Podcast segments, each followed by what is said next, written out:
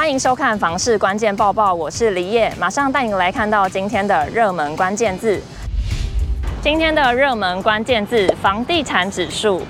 最新的国泰房地产指数出炉，揭露了二零二二年第四季新推案市调研究结果。其中，桃园、新竹还有高雄这三个区域的预售屋可能成交价都价跌了。先来看跌最多的桃园市，可能成交价季跌百分之十三点零六，并较上季呈现价量巨跌。国泰房地产指数提及，去年第四季推案地点多位于机捷沿线相对低价区，因此房价单季呈现下跌。但因桃园之前推案量过多，受到预售屋限制换约与选择性信用管制冲击较大，建商推案量趋缓，市场出现观望氛围，交易量锐减。再来看到新竹县市也见预售屋价格修正，国泰房地产指数表示，新竹县市单季价跌量稳，成交季跌的原因是因推案地点已由高铁、限制等精华地段外溢到外围地区，但整体房市偏冷，未来表现待观察。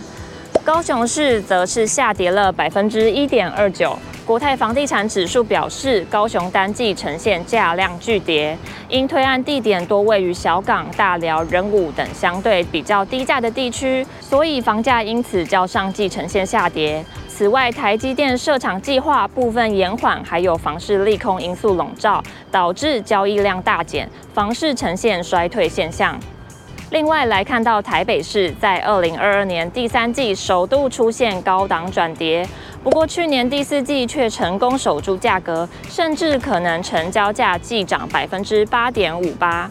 来到每平一百一十三点零一万元。国泰房地产指数分析，北市以都更及危老为推案主力，加上重划区推案量大增，因推案地点多为精华区域或具建设题材，房价仍维持百万水准。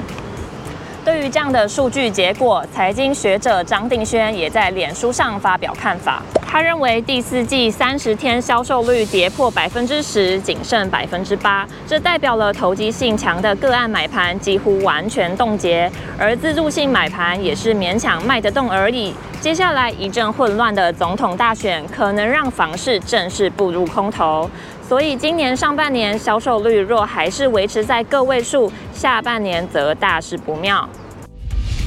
内政部在预售屋禁止换约转售的部分才不溯及既往，也就是在修法实施前购买的预售屋仍然可以转售，引发热议。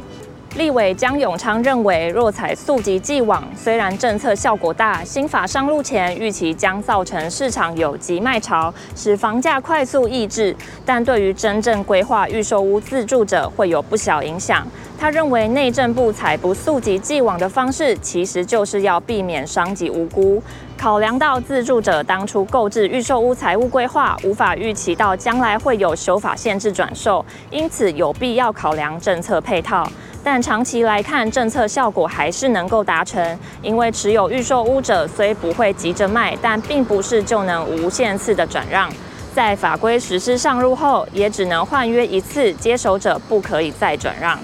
买机械车位可以省下荷包，但也不得不注意机械车位可能会发生故障的问题。而常见的故障原因有哪些呢？除了保养不确实、超载使用、车辆未停定位、零件腐蚀或寿命到期以外，未使用正常慢速方式出入库会使置车板移位或撞坏光电装置；过度用力压按钮开关也会造成内部接触片变形。另外，异物如老鼠、蟑螂侵入控制盘或安全开关动作不确实，都有可能发生故障意外。假设真的发生故障，民众该如何冷静处理呢？若遇到停电、升降机故障，把驾驶困在车厢内，可及时通报管理员，接着再通知负责的维护厂商或一一九消防单位来处理。若驾驶无专门知识或技能，切勿强行处理，以免发生危险。今年房市利空依旧不少，有学者认为可以透过建商退场，还有法拍屋的数量来判断市场。那么，怎么样的建商会容易被淘汰呢？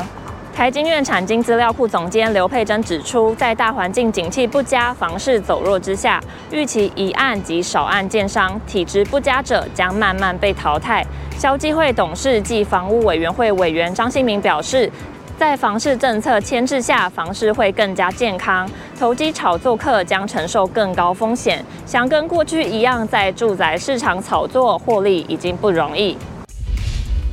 又来到今天的买房卖房，我想问，有网友说他退休之后想要离开台北到中南部生活，不知道哪一个地区比较适合呢？有网友推荐台中，认为闹中取静，北上南下都适合。也有人推荐嘉义市，院所医疗密度全台第二。不过有网友说，退休之后应该要住在熟悉的地方，也建议他还是留在台北就好，医疗交通上比较方便。还有人建议先租屋一段时间看看，否则可能住不惯。以上就是今天的房市关键报报，我们下次见。